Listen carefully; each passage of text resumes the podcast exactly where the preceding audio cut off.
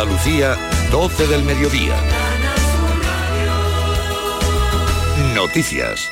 Algeciras rinde esta hora homenaje a Diego Valencia, el sacristán de la iglesia de La Palma asesinado hace ahora un mes tras el ataque yihadista a dos iglesias de la ciudad. En la Plaza Alta, Ana Torregrosa.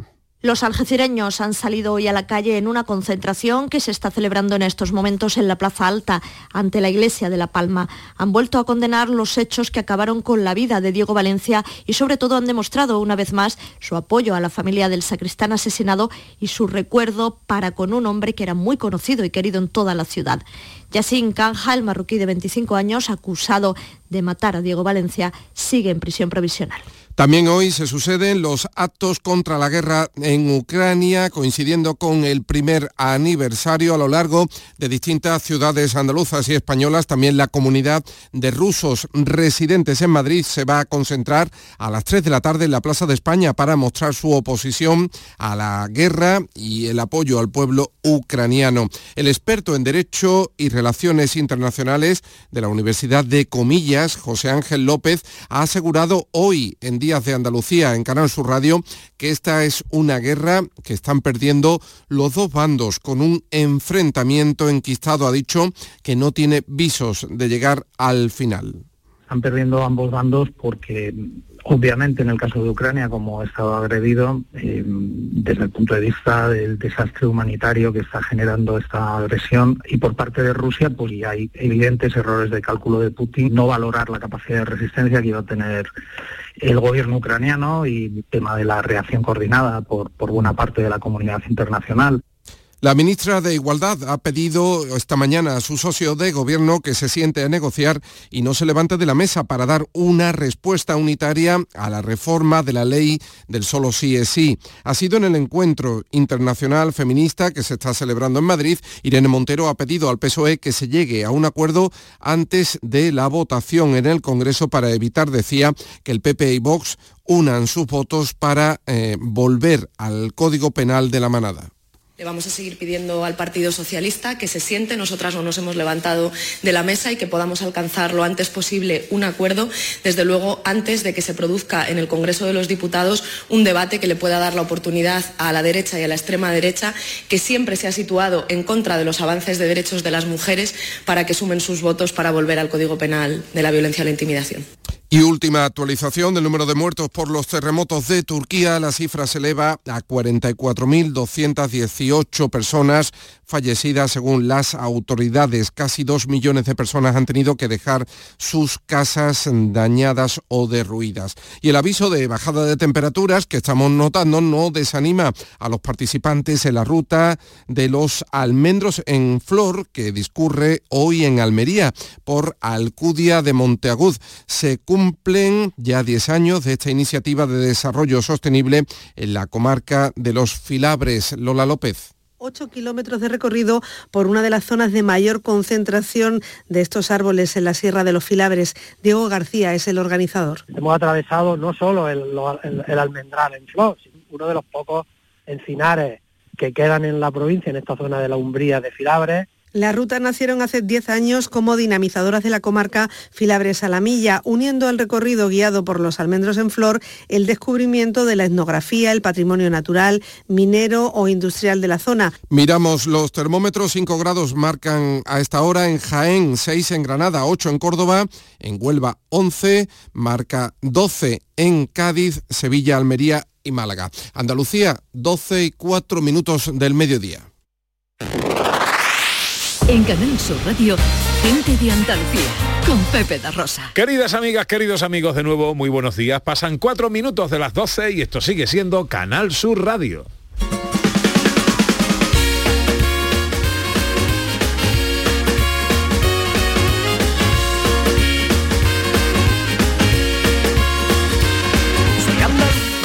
se me nota cuando digo, y en mis ojitos porque echan soy payo ni moro, ni voy a los toros andaluz.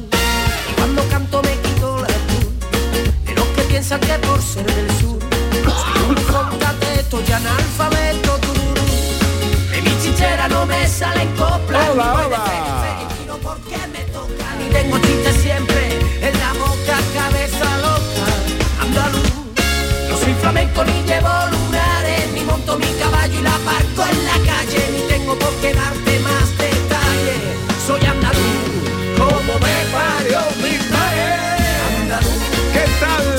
¿Cómo están? ¿Cómo llevan esta mañana de sábado? 25 de febrero de 2023. Ojalá en la compañía de sus amigos de la radio lo esté pasando bien la gente de Andalucía.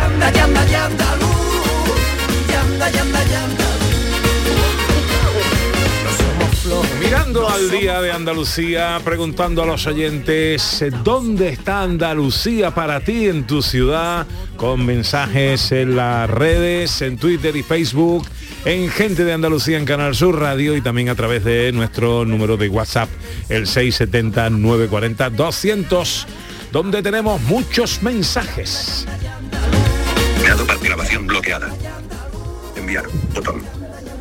Buenos días, Yolanda desde Sevilla. Andalucía, ¿qué es Andalucía? Os lo explico muy fácil.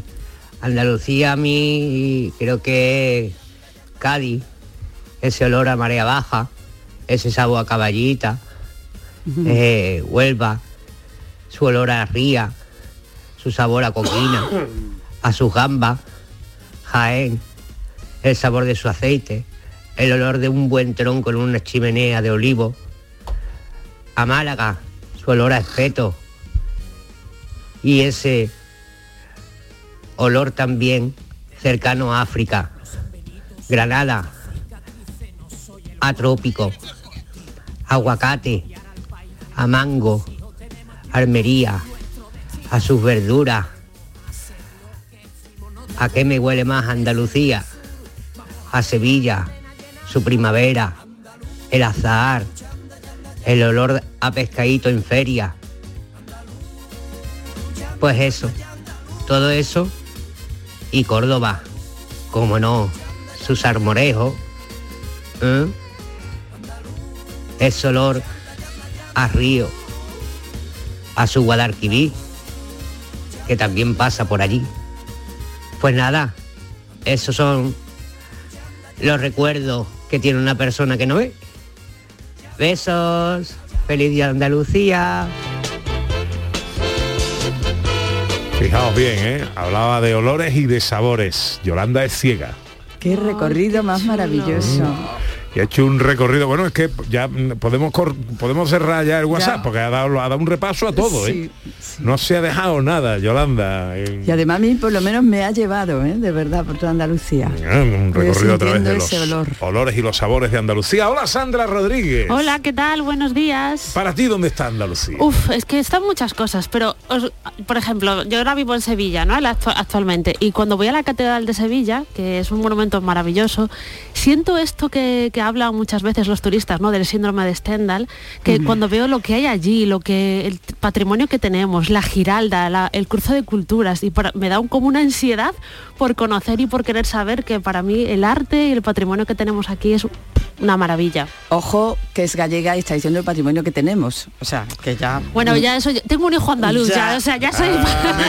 Que lo hemos dicho antes, que un andaluz, un andaluz hace donde le da la gana. ¿sabes? O sea, que no No te he importa. preguntado a ti, Vico, para ti, ¿dónde está Andalucía?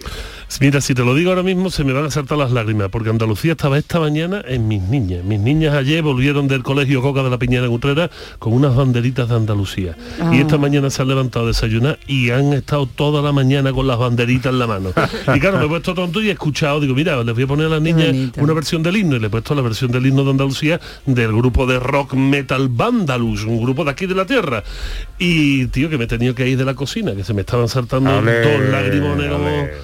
Porque claro, hombre, eso le puede uno mucho. Y para nuestro director, José Luis Ordóñez, eh, ¿dónde está Andalucía? Buenos días. Buenos días, pues Andalucía, eh, a mí me gusta ir siempre que voy a un sitio, en Andalucía, en una ciudad, un pueblo, eh, eh, ver las librerías de esa ciudad o de ese pueblo.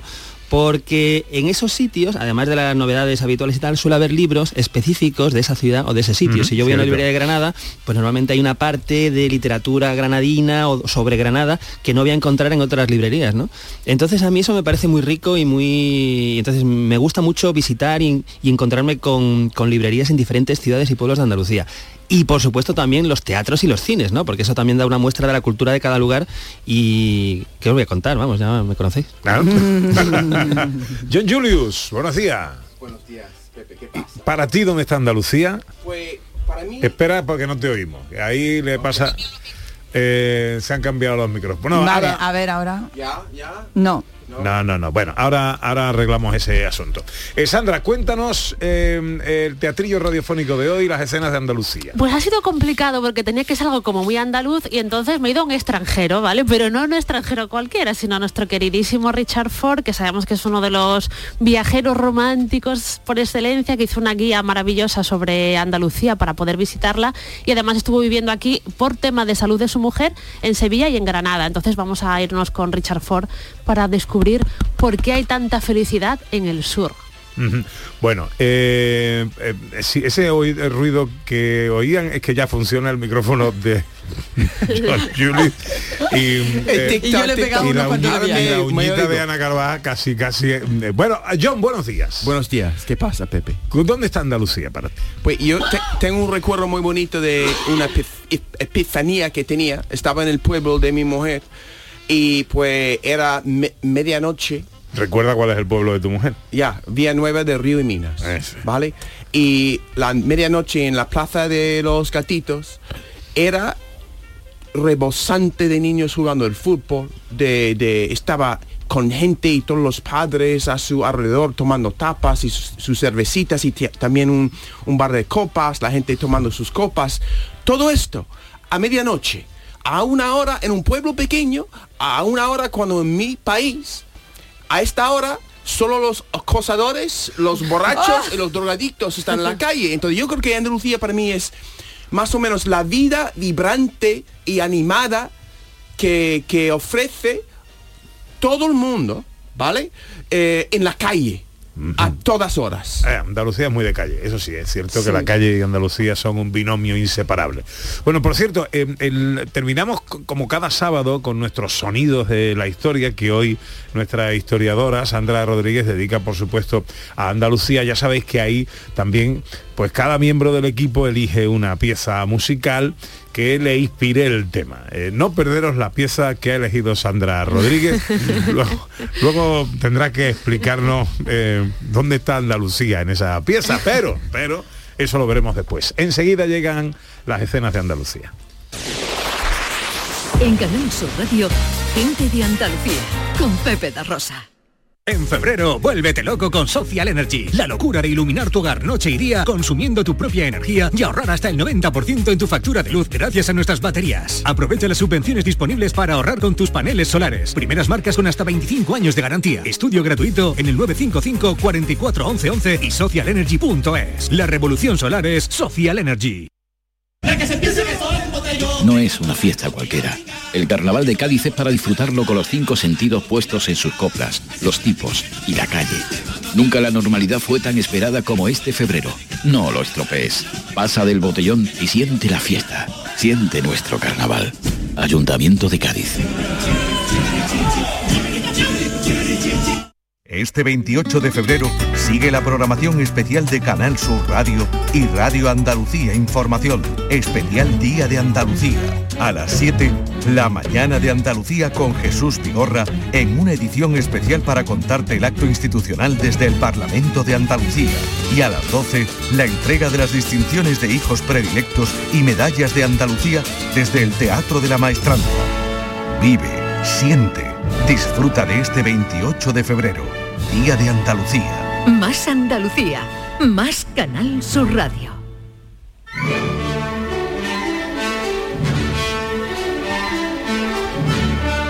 Producciones radioteatrales Gente de Andalucía presenta Escenas de Andalucía. Una recreación radiofónica de los episodios de la historia de Andalucía. con el cuadro de actores de Gente de Andalucía. Escenas de Andalucía. Hoy capítulo 101, Felicidad en el Sur.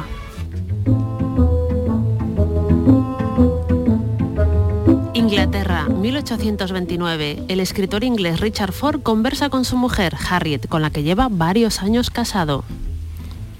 Querida. Dime, Richard. ¿Cómo te encuentras hoy? Ay, este clima. Este clima me está matando. A ti y a todos, Harriet, tanta lluvia, tanto frío, necesitamos un cambio. Sobre todo yo. Tú necesitas un cambio y yo, yo necesito viajar. Y somos jóvenes. Yo me pregunto, ¿a qué estamos esperando? Así, Richard Ford y su esposa se mudan a España y dentro de España establecen su residencia entre Sevilla y el Palacio del Generalife en Granada. Ya en Sevilla...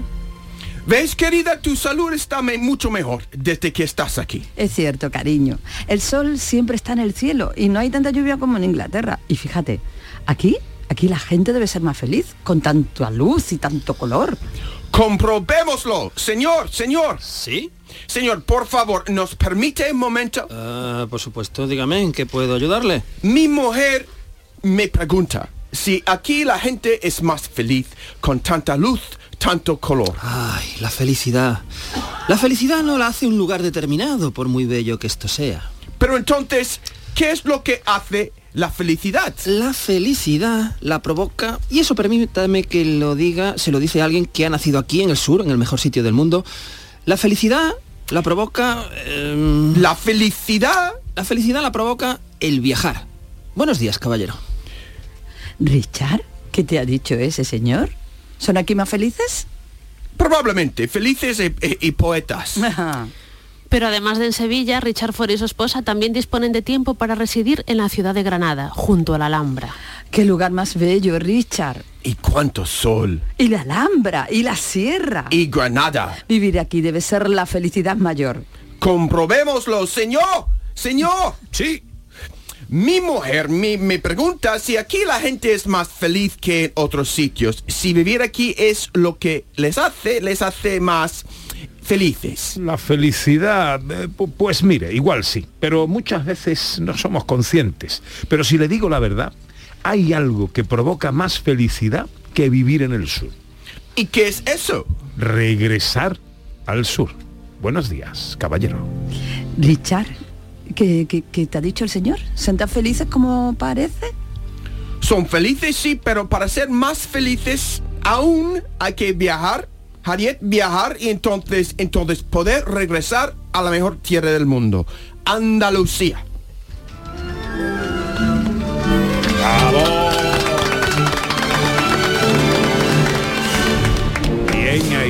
Bien ahí. Viajar, la importancia de viajar, ¿verdad? Sí, el coger perspectiva, irte a un sitio, ver lo que tienes, lo que ya no tienes cuando estás fuera de casa y volver a casa. Esa sensación también es maravillosa y este no hay sitios tan especiales como Andalucía en todos los lugares. ¿no? Aquí tenemos un señor, Un señor de regreso de que lo puede constatar. ¿Es un así señor o que no ha- es así, Un señor que ha regresado. Mira, es necesario subir a la montaña para poder ver el valle y muchas veces los árboles nos impiden ver el bosque.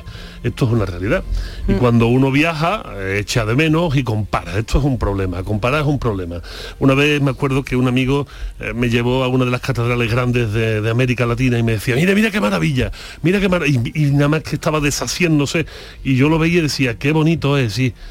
Pero Ah, hijo mío, si tú supieras lo que yo he visto. O sea, Yo he visto la gran montaña hueca que hay en Sevilla, perdóname, esto no... Está precioso, pero cada cosa en su sitio. Exacto.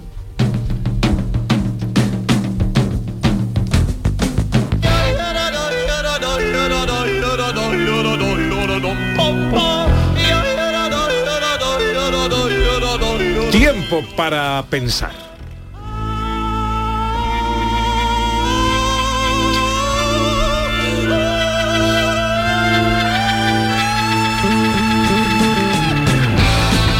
El porqué de las cosas con Maese Vico.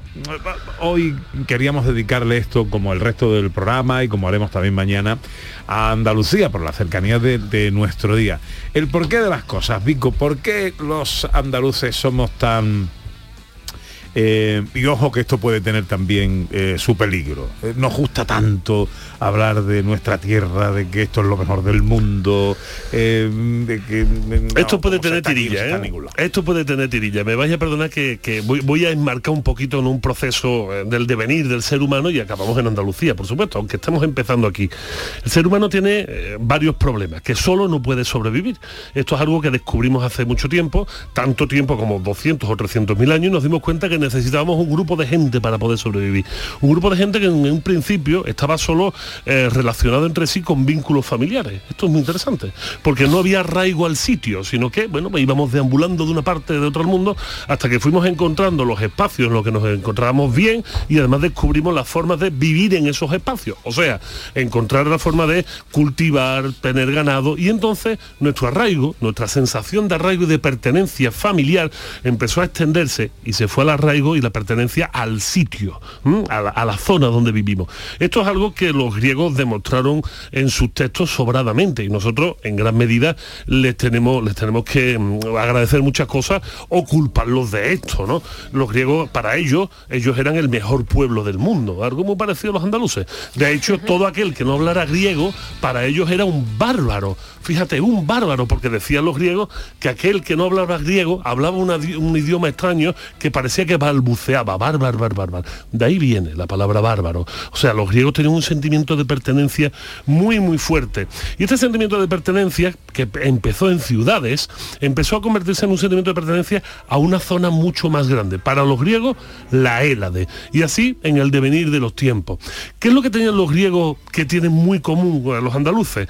El clima. El clima, Pepe, el clima. El clima parece una tontería, pero de tontería no tiene absolutamente nada. claro. Tener un clima beneficioso nos permite, como el gran John Julio nos dijo, que a las 12 de la noche todas las familias estén en el pueblo, sentados en la calle, los niños jugando y la gente sigue hablando. Cuidado, ¿qué es hablar? Hablar es comunicarnos, hablar es compartir, hablar es mostrar ideas y compartir ideas, hablar es aprender. Y cuando nos cansamos de hablar, pues podemos cantar. Y cuando nos cansamos de cantar, pues podemos contar historias. Y cuando nos cansamos de contar historias, pues nos inventamos poemas. Y al final nos damos cuenta que la tradición oral es la que fundamenta en gran medida el arraigo de los pueblos. Cuando hablamos de la Ilíada de la Odisea, hablamos de los textos fundacionales de Occidente, pero en el fondo estamos hablando de poemas que se transmitían de manera oral y que uno, al final que llamaron Homero, que tenía que tener por lo menos 300 años, fue el que lo dicen que lo escribió en un papel.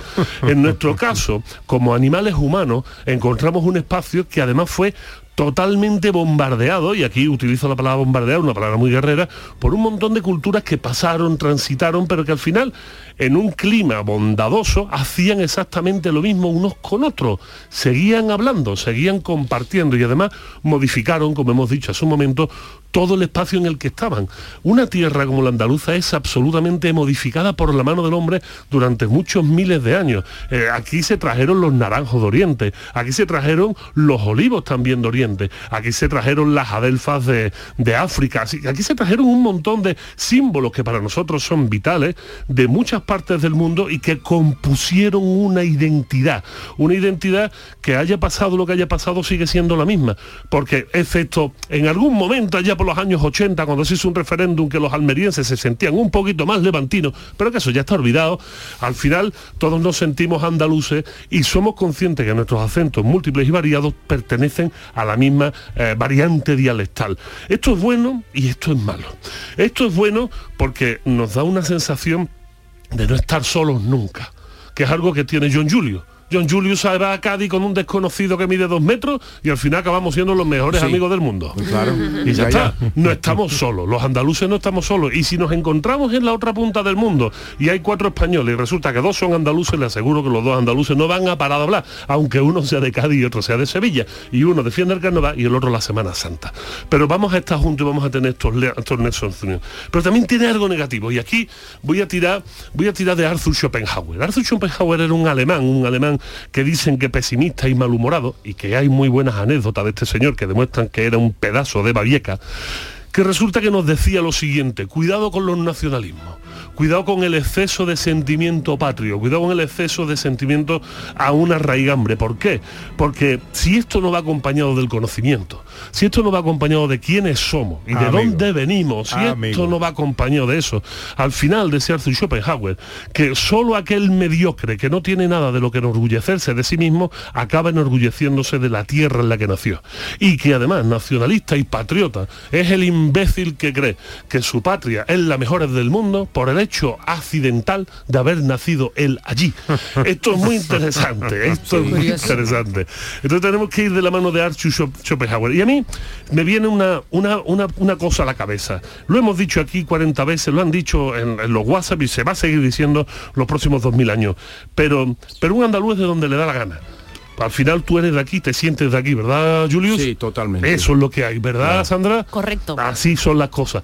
Pero fíjate qué cosa más bonita. Cuando hablamos de patriotismo, a la gente se le llena la boca de decir esto es lo mejor del mundo.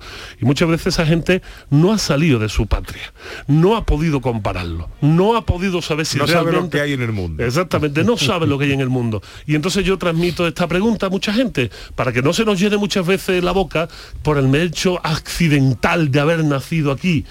¿Quién quiere más Andalucía? ¿Aquel que ha nacido aquí y que no ha salido para comparar y que no ha visto el mundo más allá de la pantalla de su móvil o su televisor?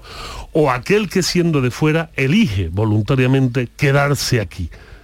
Claro, eh, pero es que esto hila muy bien Muy buena, ¿eh? con eh, lo Claro. que traía Sandra en las escenas de Andalucía. O sea, ese eh, eh, paletismo, digamos, eh, siguiendo la doctrina de Schopenhauer, eh, se cura viajando. Correcto.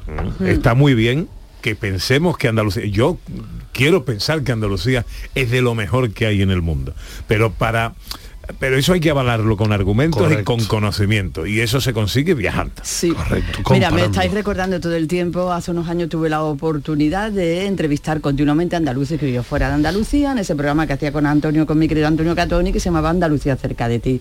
Era algo que se repetía continuamente, de todas las edades, personas que habían vivido en muchos lugares del mundo, y el último mensaje siempre era, ¿quieres decir algo a la gente de tu tierra? Andaluces, no os equivoquéis, no hay nada mejor. Y lo decían, dice, nos hemos dado cuenta cuando estábamos fuera. No hay nada mejor, no lo decimos desde, como tú dices, de- de- porque es mi paz. No. Después de haber conocido y vivido en otros lugares del mundo, ellos coincidían, es lo mejor del mundo, no os equivoquéis. ¿Qué, Yo- qué yo- tendrá esta tierra? Yo creo que también que muchos americanos van a Andalucía pero no vuelven. no, pero la gente que de Andalucía que van a otros países siempre sueñan con volver. El regreso, Eh, eh, yo no tengo ningún ganas de volver a Estados Unidos, pero como, como visitante, no quiero...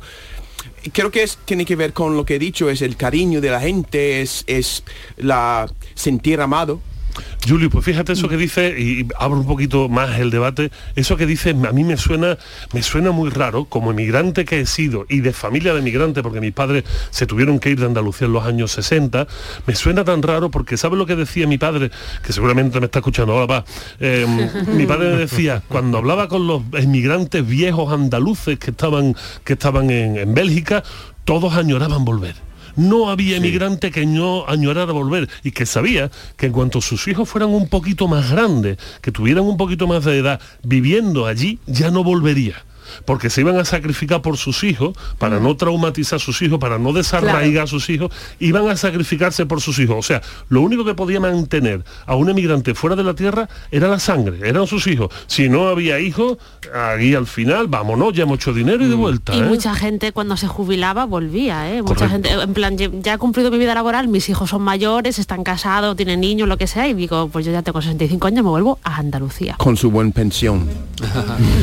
Querido Vico, eh, no quiero que pierdas el autobús, Autrera. ¿Cómo te va? ¿En autobús, en coche? ¿Cómo te va? Hoy me voy en coche. Ah, en coche, hoy me voy en coche. Hoy me voy en coche. Sabía que lo mismo esto se alargaba un poquito más. Digo, me Bueno, voy en coche, pero otros días me voy en tren, que hay que utilizar, hay que utilizar el tren de cercanía, que eso es una de las maravillas que tenemos y se nos olvida muchas veces. Bueno, eh, tienes radio en el coche, ¿no? Pero, por supuesto, ¿no? yo me voy ahora mismo escuchando a ustedes. Yo estoy deseando escuchar a Julio, a nuestro director, y sobre todo estoy deseando ver si habláis mal de mí, que es una de las cosas que más gusta. Yo- voy a chismear, voy a Ese es escuchar. un clásico español, hablar mal del que se va. Exactamente. En México le dicen sacar la garra. ¿eh? Recuérdame decir algo malo de él para ver si más tarde yo recuerdo. Ahí te mando un WhatsApp, ahí te mando un WhatsApp. Bueno, que seas bueno, Vico. Un abrazo a todos. Enseguida llega el cine a gente de Andalucía con José Luis Ordóñez. En Canal Sur Radio, gente de Andalucía con Pepe da Rosa. Escuchas Canal Sur Radio en Sevilla. Encuentros Carrusel Taurino. Canal Sur te invita a conocer este próximo jueves 2 de marzo grandes personalidades de la tauromaquia. ¿Por qué reaparece un torero? Descúbrelo a través de la charla con el diestro Manuel Jesús El Cid, que vuelve a los ruedos en este 2023. Encuentros Carrusel Taurino. Con Juan Ramón Romero. Desde las 8 de la tarde en el Teatro Fundación Cajasol. Entrada libre hasta completar aforo. Encuentros Carrusel Taurino. Con el patrocinio de la Fundación Cajasol. Las noticias que más te interesan las tienes siempre en Canal Sur Mediodía, Sevilla. Y este lunes te llegan con el Ayuntamiento de Bormujos, localidad que organiza la Gala de Andalucía. Hablaremos con su alcalde, con quien repasaremos este tema y otros asuntos de la actualidad. Canal Sur Mediodía, Sevilla. Este lunes 27 de febrero, a las 12, como siempre en directo, con la colaboración del Ayuntamiento de Bormujos. Descubre Canal Sur Podcast. Nuestra plataforma de contenidos especializados, exclusivos, de producción propia. como las grandes figuras de la medicina andaluza. Un espacio en el que estas personalidades de la salud y la ciencia destacan por su labor en la investigación y en la medicina, y en la que nos hablan de sus inquietudes, técnicas, logros y retos. Con Enrique Jesús Moreno. Canal Sur Podcast. La tuya. Aquadeus, ahora más cerca de ti, procedente del manantial Sierra Nevada, un agua excepcional en sabor, de mineralización débil que nace en tu región. Aquadeus Sierra Nevada es ideal para hidratar a toda la familia y no olvides tirar tu botella al contenedor amarillo. Aquadeus, fuente de vida, ahora también en Andalucía. Este sábado, en la gran jugada de Canal Sur Radio, Cádiz Rayo en la tacita de plata y Real Madrid Atlético en el Bernabéu. Y además, mucha guasa. El mejor invento del mundo, la radio. Y los que están dentro de la radio, los mejores profesionales del planeta. Y los del Canal Sur de toda la vida de Dios. La gran jugada de Canal Sur Radio. Hemos venido a divertirnos haciendo radio. Este sábado, desde las 3 de la tarde, con Jesús Márquez. Más Andalucía. Más Canal Sur Radio. En febrero tenemos 28 Andalucías. Yo soy de la Andalucía que vive a su ritmo, a su aire, orgullosa de aquellos que nos han dado voz en el mundo sin dejar de buscar nuevas voces. Esa es mi Andalucía. En Canal Sur, este 28 de febrero, elige tu Andalucía. Gente de Andalucía con Pepe da Rosa.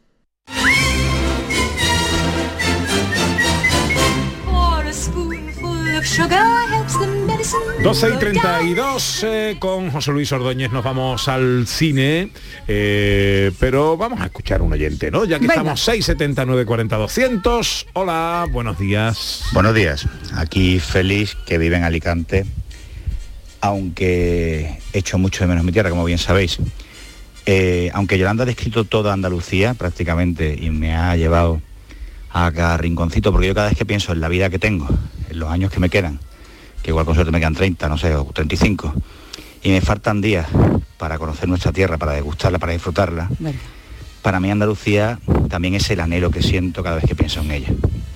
Es como si fuese esa pareja que echas de menos, ¿no? O esos niños que de vez en cuando no ves y tienes muchas ganas de verlo.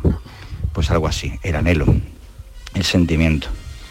Andalucía también es el corazón de cada andaluz y de cada andaluza. Un abrazo muy fuerte y buen fin de semana. Que disfrutéis mucho. Chao. El anhelo que siento cada vez que pienso en ella. ¿eh? Ahí está Andalucía precioso. para el amigo Félix. Qué bien.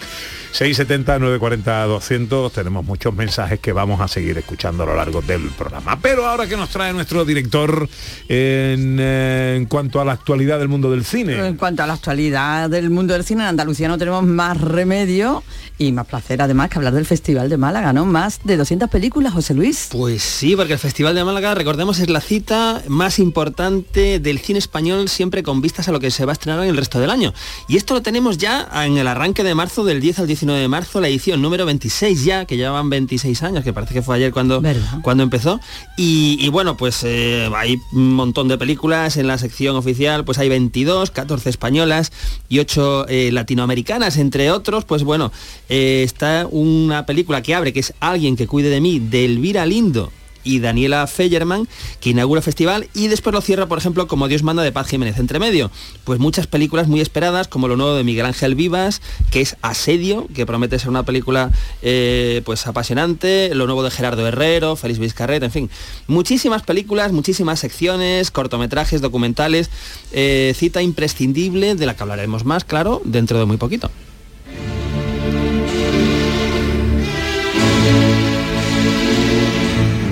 ¿Y Spielberg que prepara serie? Pues esto es nuevo, casi, porque Spielberg está todavía en las pantallas, recordemos, con un peliculón que se llama Los Fableman, que es una película extraordinaria, que es de las más nominadas a los Oscar y que si los Oscar todavía se guardan un mínimo de respeto a sí mismos, pues debería ganar mejor director, mejor película, mejor guion, mejor todo.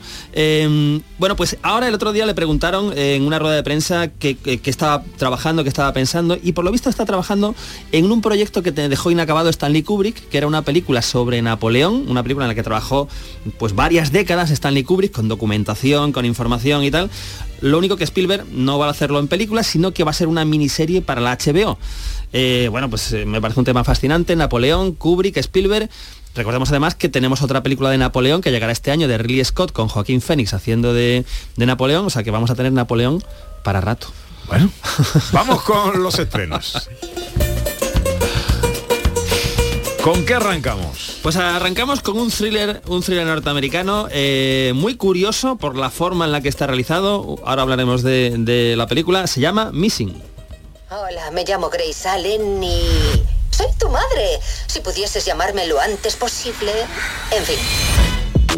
Kevin y yo estamos a punto de coger el avión a Colombia. No lo olvides, tienes que recogernos el lunes en el aeropuerto. Y nada de fiestas mientras estoy fuera. Nada de fiestas, entendido.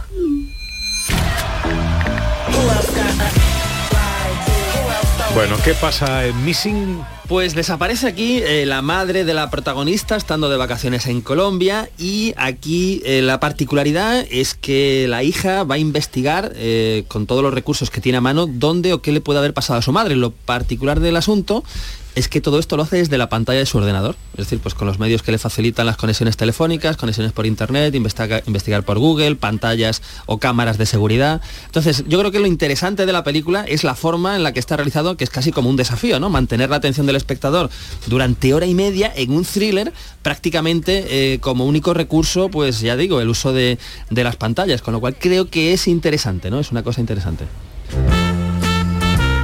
En el reparto, Joaquín de Almeida, que es un actor fetiche cada vez que hay que recurrir a algún mafioso sudamericano, ¿no? Sí, está un poco, ¿cómo lo diría yo? Encasillado, ¿no? Eh, Sí. como un malo de prestigio. eh, que ahí, está, ahí está el hombre, lleva imagino 30 ahí, años na- haciendo... A ese pobre Joaquín de Almeida, pues, llamada del director de una película. Oye, que vamos a hacer una película sobre el narcotráfico de Colombia, que, que te vemos ahí. Que... Que, que el galán no eres, vamos, aquí, que, que tampoco, tampoco va a ser en esta película. Claro. Eh, más, una española. Una española, y esto para los más pequeños, eh, película de animación de aventuras, se llama Momias. ¡Un mundo de momias bajo la tierra!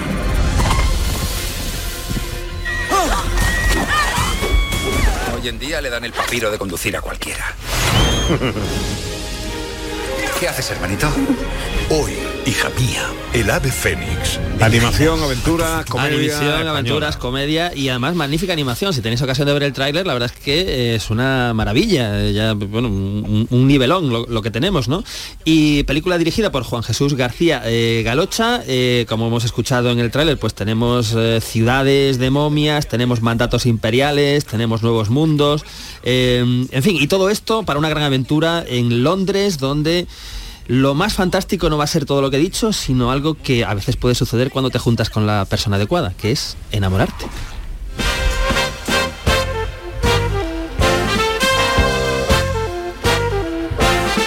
Y una, esto está bien, porque pone aquí, USA barra terror payaso. Pero es que hay algo más terrorífico que un payaso. No. Bueno, pues esta, hablando de amor, que hablaba de enamorarme, esta es una película que me parece un milagro que se haya estrenado en más de 100 salas en España, entre ellas pues bastantes en Andalucía, ¿no? Que es Terrifier 2, que es una secuela de una película que era Terrifier, de bajo, de muy bajo presupuesto, eh, de un payaso asesino. Yo recomiendo a todos los que nos escuchan que hoy, eh, si tienen, creo que Amazon Prime o Filming, pues busquen la, la película original, Terrifier, ¿vale? Eh, a ser posible, eh, la reserven para verla esta noche que se queden solos, que apaguen el móvil, apaguen las luces de- del salón y se pongan Terrifier. Es una película que no deja indiferente, ¿no? Eh, es una película que no deja indiferente. Entonces lo que tenemos, que ayer se estrenó en salas, es la segunda parte. ¿Crees que ese tipo sigue ahí fuera? ¿Por qué de repente estás tan obsesionado con ese payaso? Nunca encontraron su cuerpo. ¿Y si decide volver aquí? Hablando de sorpresas, niños, hoy tenemos un invitado muy especial con nosotros. Demos la bienvenida a Art el Payaso. Por supuesto es una película, por favor, eh, la recomendación es para mayores de 18 años. Eh, no, no se dejen engañar o por los mayores de, payasos. mayores de 14 o 15, ¿no? Tampoco hay que ponerse no, demasiado... no, pon, pon más alto, pon más alto, que pero luego... es una película la primera parte pues era eso el, el- el payaso eh, pues que no habla pero que Que da muy mal rollo, da muy muy mal mal rollo, rollo. la verdad y, y sobre todo una cosa muy interesante he dicho que era debajo de presupuesto no hay efectos digitales todos los efectos que hay de casquería de sangre y tal son efectos tradicionales artesanales y la verdad es que eh, son una maravilla no porque tú dices joder realmente realmente estoy- está, está pasando lo que está pasando en la pantalla y está muy bien hecho y, y tal. Y es una película de bajo presupuesto que ha sido un exitazo inesperado en la taquilla norteamericana y por eso pues ahora nos llega a España en más de 100 salas. En la tele que ponemos. Tres y media, Canal Sur Televisión Western. Esto no es una sorpresa. Western del año 56 norteamericano. Las columnas del cielo, dirigido por un gran director que es George Marshall. Y con un reparto, ojo, eh, protagonizada por Jeff, eh, Jeff Chandler y Dorothy Malone, pero entre los secundarios, actores clásicos como War Bond o el mismísimo Lee Marvin, que este debe ser uno de los primeros papeles, ¿no? Aquí nos vamos a Oregón, al año 1868, nos vamos a las tribus indias, a la aparente paz que se forma, pero cuando el ejército norteamericano pretende atravesar el territorio, pues no todas las tribus Mm. van a ser tan pacíficas, ¿no? Entonces hoy las columnas del cielo con Lee Marvin de secundario a las tres y media en Canal Sur Televisión. Las columnas del cielo, que no, me, me imagino que no sería el título original, ¿no? Pues, eh, pues, pues normalmente eso lo compro. Pues yo creo que sí. Este, esta es de las pocas que ha coincidido que No era. Creo que sí, creo que sí. Sí, sí, creo que era, que era el título original. Lo cual es una pena, porque en esta época hay bastante inventiva, ¿no? De- dentro de los distribuidores Ah, para. sí, sí. Lo hemos recordado aquí una vez, ¿no? Como centauros del desierto, ¿no? Esa, que eran researchers, of, ¿no? of the Sky. O sea que. Sí, sí, sí, ahí bien, aquí, lo, han, lo han hecho bien, sí, Bien, sí, bien, sí. bien. No ha habido tanta inventiva, podríamos decir, por criticar, ¿no? Ya, ya puestos.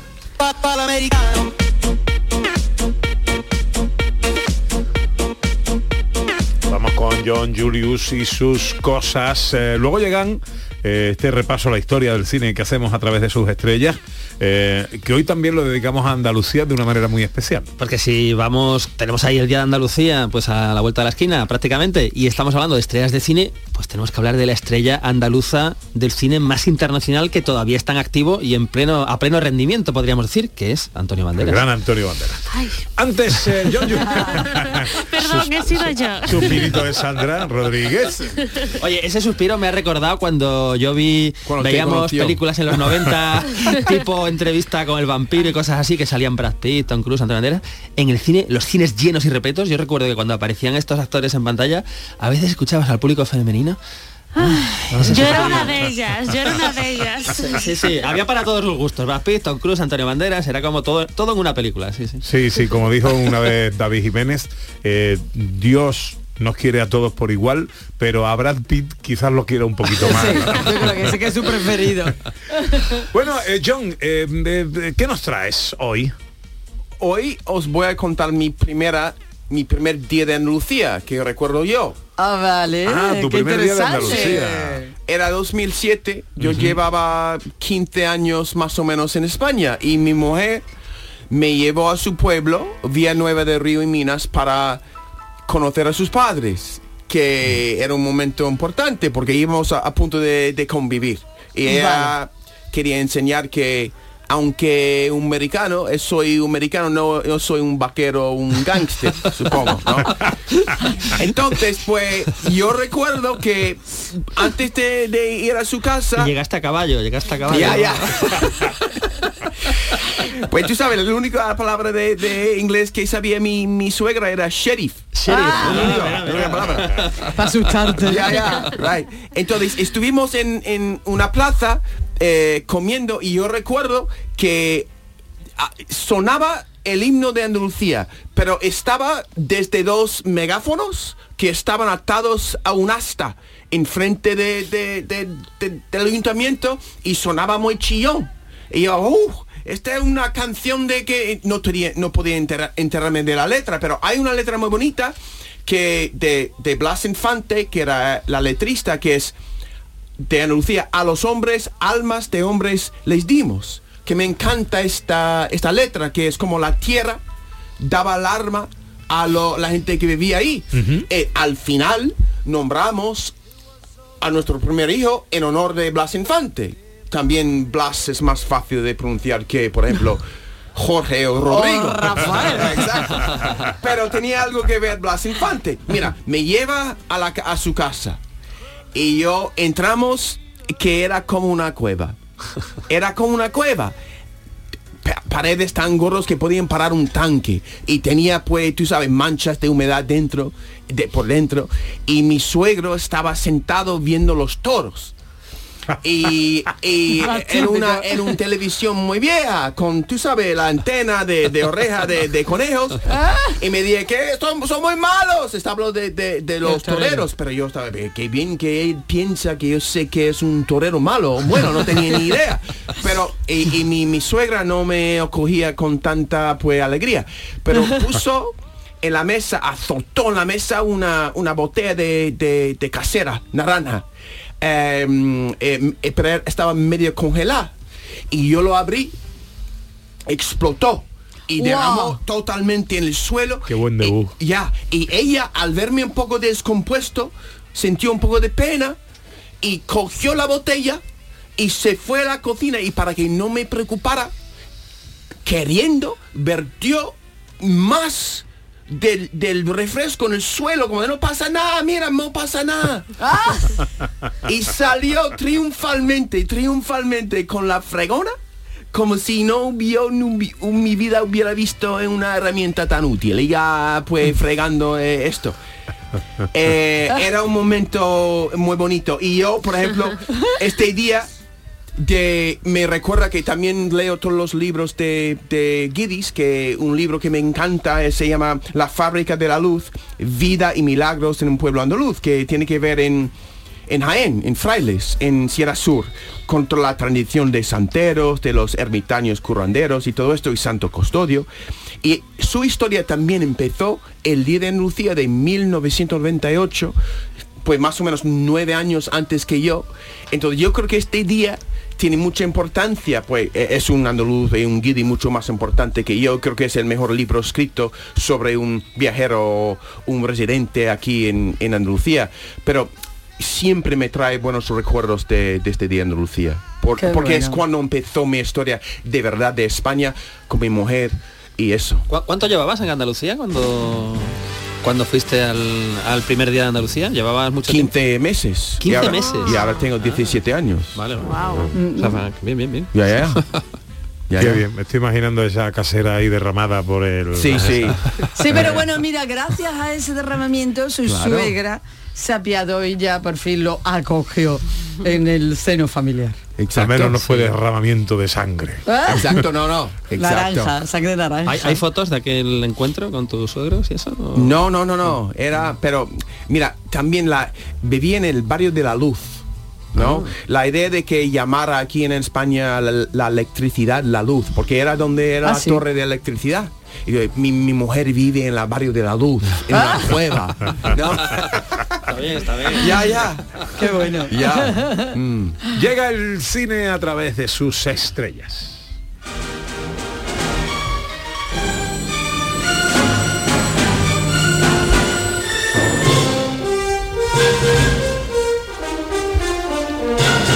De Hollywood vive o de los artistas americanos vive esta sección, director? Bueno, es que... Que hoy ya va- es de hoy- Hollywood también. Eso es lo que iba a decir. ¿No? Es, es una estrella, eh, ha sido una estrella en España, pero ha sido y es una estrella en Hollywood. Es además es curioso porque va combinando proyectos de muy diferente tipo, tanto en España como, como en Hollywood. Entonces hoy, claro, vamos a hablar de un malagueño, un andaluz, que es Antonio Banderas, y vamos a empezar escuchando cómo suena esta estrella.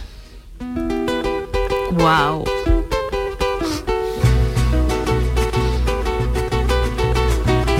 Soy un hombre muy honrado que me gusta lo mejor. A mujeres no me falta ni el dinero ni el amor. Jineteando en mi caballo por la sierra yo me voy. Las estrellas y la luna ellas me dicen dónde voy. Ay, ay, ay, ay. Ay, ay, mi amor. Ay, mi mi Es que pregunta a María Chamorro que qué la pasa a Pepe, que es la única parte de la letra que se sabe. Claro, con Antonio Banderas. Oye, que esto es una maravilla. Este es el arranque de Desperado, que es la secuela del Mariachi, película de Robert Rodríguez, que esto llegó a mitad de los 90, creo. Era una película de bajo presupuesto donde el protagonista absoluto era Banderas, como este héroe con armas que llega a un pueblo y tal y cual. Y es una película de tiros y muy exagerada, pero de vuelta de tuerca que es divertida, tiene mucho humor. Y era una película donde, ojo, salía Tarantino contando un chiste, después le volaban la cabeza, salía Steve Buscemi, es era una película pues muy loca, muy divertida y muy, muy pues eso, para, para el público y para que te lo pases bien sin, sin demasiadas expectativas. Pero era un divertimento absoluto y Antonio Banderas era pues la estrella absoluta de, de la película que fue un éxito, un éxito comercial. Pero ¿dónde empieza? ¿Dónde empieza Antonio Banderas? Pues vamos a conocer un poco sus orígenes.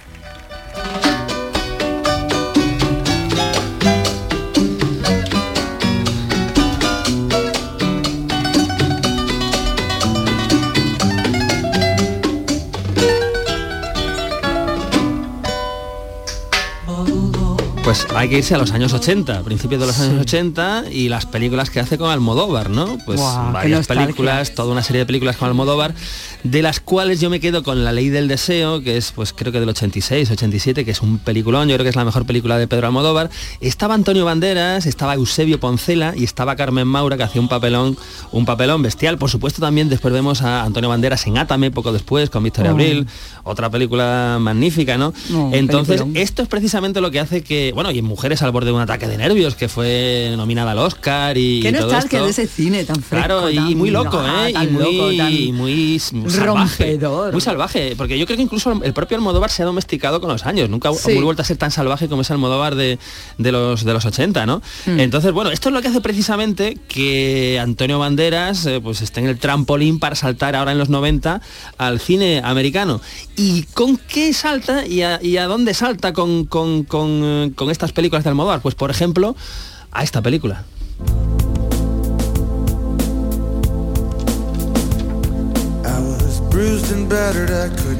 Filadelfia. Esto era Filadelfia. Esto era Filadelfia, en una película protagonizada por Tom Hanks que gana el Oscar eh, por Denzel Washington, o sea, dos estrellas absolutas del cine americano que a día de hoy, pues casi 30 años después, siguen siendo estrellas absolutas de- del cine americano. Y ahí tenía Antonio Banderas un pequeño papel secundario como, como el novio de Tom Hanks, donde ya, eh, pues bueno, despunta, ¿no? Y es, es llamativo y le coloca un poco en, en proyectos de primera línea de, del cine Ese baile, ese cine baile americano. de esa película. Qué Claro. maravilla. Sí, sí, sí, bueno, y, y- y Tom Hanks, que, uf, a ver, estamos hablando de una película que trata el tema del SIDA, ¿no?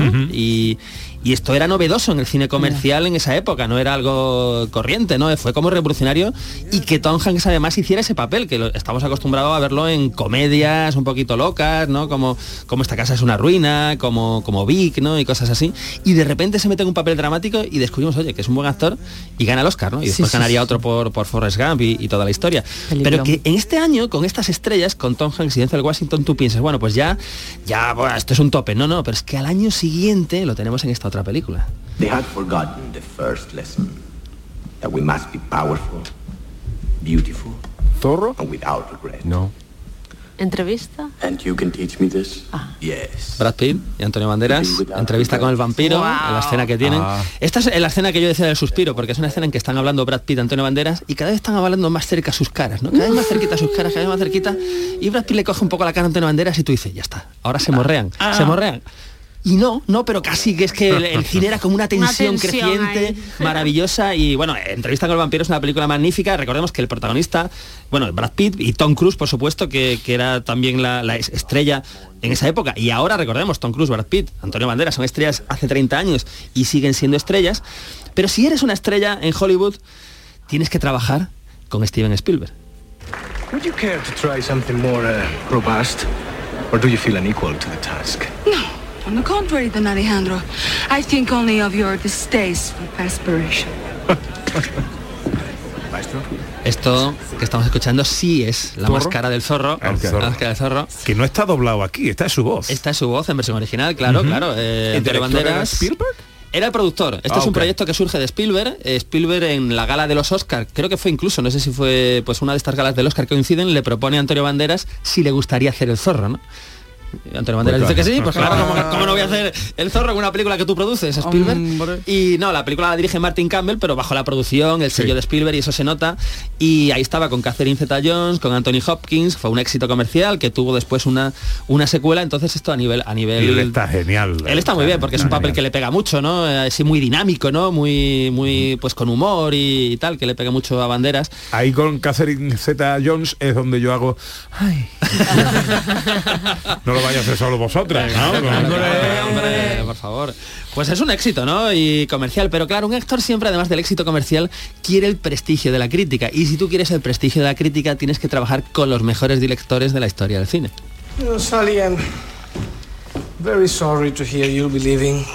But uh, at the same time, you know, I, you know, I wish you only the best. Este es de nuevo Antonio Banderas hablando en Conocerás al hombre de tus sueños, película escrita y dirigida por Woody Allen en 2010, que está protagonizada pues por Naomi Watts y donde también curiosamente tenía un papelito corto Anthony Hopkins, ¿no? Peliculón del año 2010 que También estuvo está- me llama la atención lo del doblaje. Hombre, te- te- me, me llama, te- te- tiene fijación.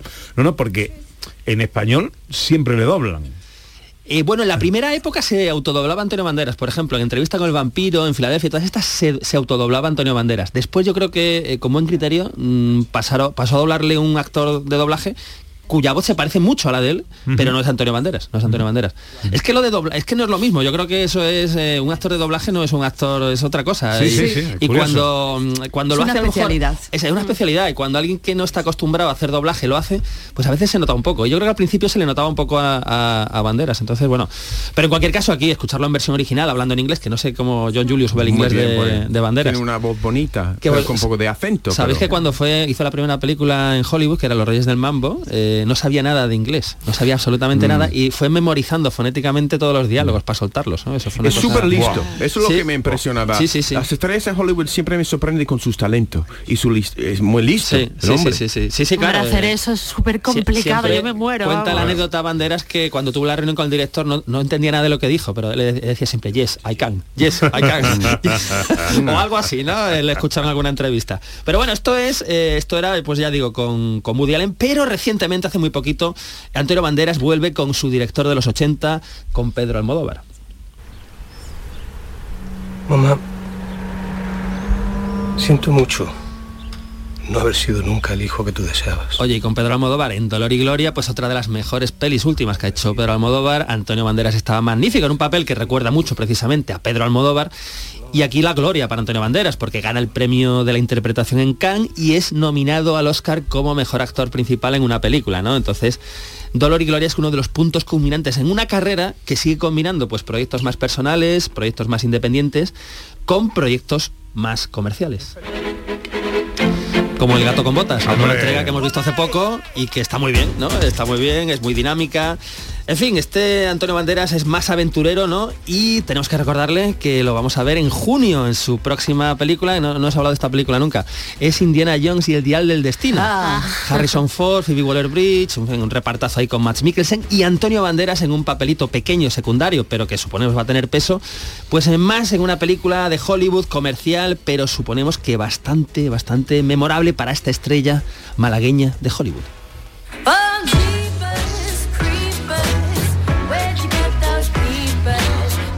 Se suma a la lista de estrellas a través de las cuales repasamos la historia del cine.